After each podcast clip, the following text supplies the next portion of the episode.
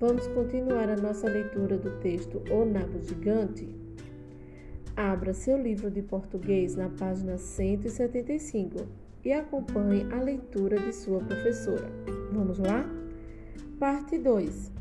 O rato puxou o gato, o gato puxou o cão, o cão puxou o menino, o menino puxou a menina, a menina puxou a velhota, a velhota puxou o velhinho e o velhinho puxou o nabo. Puxaram, puxaram e de repente o nabo saiu.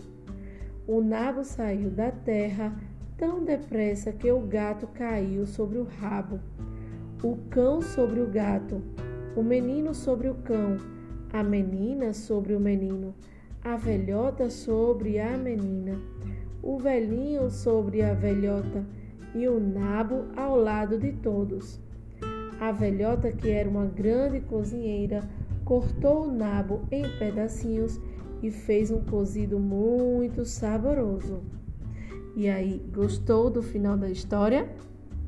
Agora que você ouviu a segunda parte e percebeu que essa história é um conto acumulativo, em que os personagens vão se acumulando, em que nessa história existem conflitos, situações em que os personagens se envolvem, viram que tem frases que se repetem. Pois bem, é a sua vez de treinar a leitura. Leia em voz alta para um adulto a, a continuação dessa história. E se preciso for, o adulto pode te ajudar.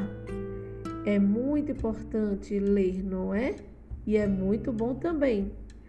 Conto com seu esforço e dedicação. Um grande beijo e até a próxima atividade de leitura.